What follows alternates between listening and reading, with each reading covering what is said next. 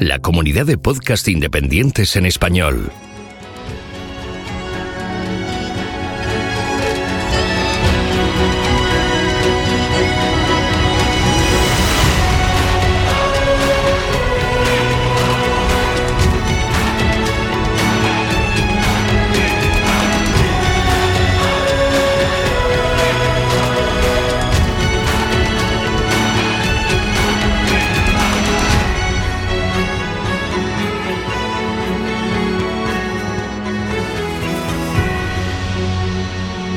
Bienvenido a GeoCastaway.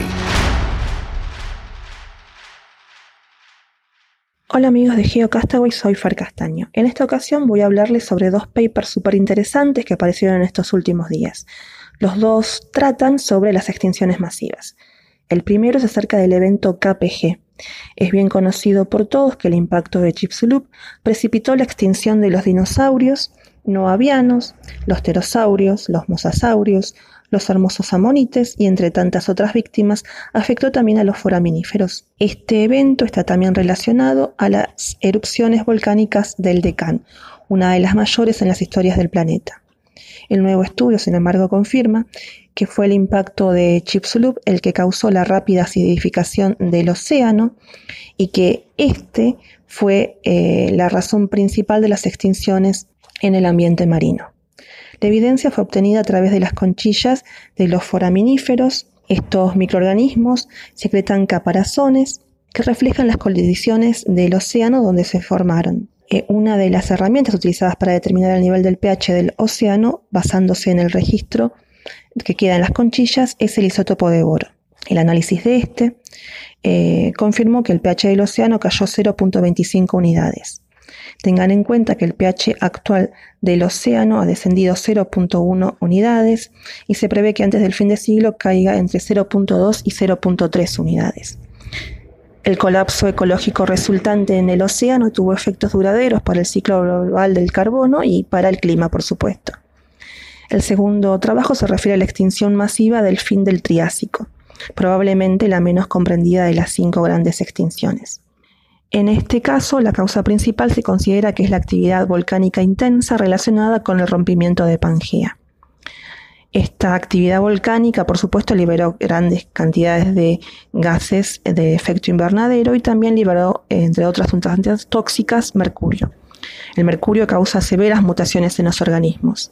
En este caso, el estudio se focalizó en las esporas de los helechos, los cuales mostraban un número inusualmente alto de formas aberrantes, cercana a una tasa del 56%. En muchos aspectos, la extinción del Triásico y la extinción del Cretácico tienen paralelos con nuestra situación actual, pues nuestra sociedad emite grandes cantidades de sustancias tóxicas y gases de efecto invernadero. Eh, por lo tanto, comprender los mecanismos de estas extinciones podría ayudarnos a nuestra futura supervivencia. Ok amigos, eso es todo. Pueden leer más sobre estos eh, papers y los links a los mismos en mi blog. Feliz Halloween y que la fuerza los acompañe.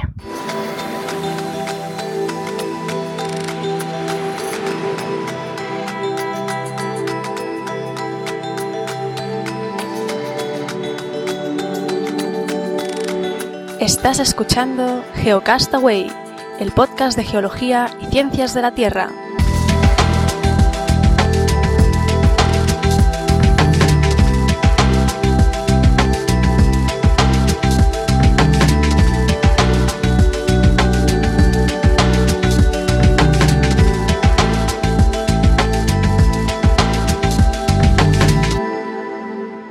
Hola a todos. El Curiosity sigue su rumbo por la superficie de Marte, con algo más de 23 kilómetros recorridos. Ahora mismo se encuentra estudiando unidades rocosas más jóvenes que muestran un cambio en el clima de Marte hace unos 3.500 millones de años, cuando el planeta se enfriaba y enrarecía su atmósfera.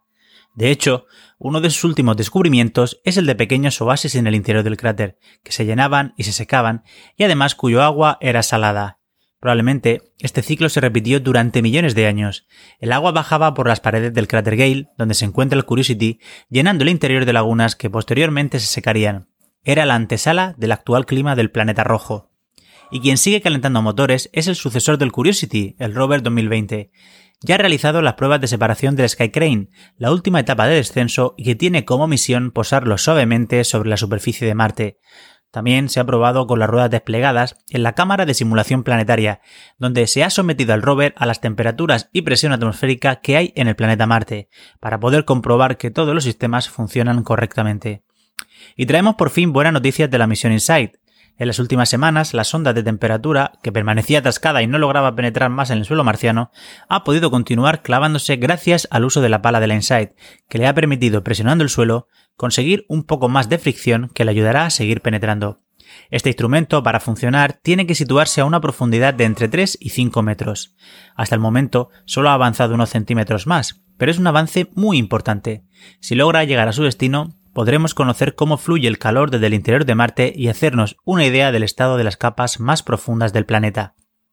Un equipo de investigadores ha creado nuevos modelos de suelo marciano y lunar para probar el crecimiento de cultivos, fundamentales de cara a la exploración permanente de estos dos cuerpos del sistema solar y de los que dependerá que se necesiten más o menos misiones de habituallamiento, encareciendo y dificultando la independencia de estas futuras bases. Este equipo plantó mastuerzo, ruca, tomates, rábanos, centeno, quinoa, espinacas, cebollino, puerros y guisantes. Nueve de estos diez cultivos crecieron bien y además hasta el punto de ser comestibles. La excepción fueron las espinacas. Además, las semillas producidas por el rábano, el centeno y el mastuerzo, crecidas en estos simuladores de suelo lunar y marciano, son viables, con lo que se podría reproducir estas plantas también sin necesidad de traer semillas desde la Tierra. Esto es todo por este mes. Un saludo.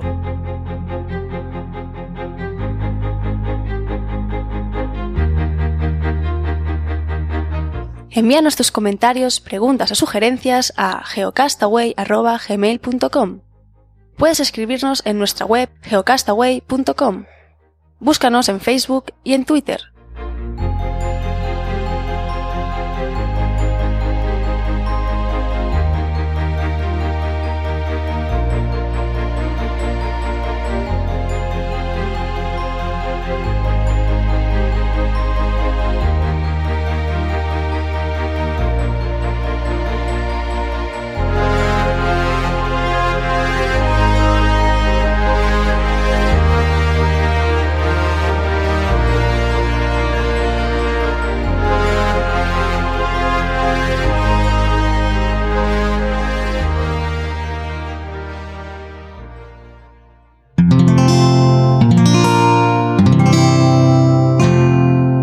Puedes escuchar más capítulos de este podcast y de todos los que pertenecen a la comunidad Cuonda en cuonda.com.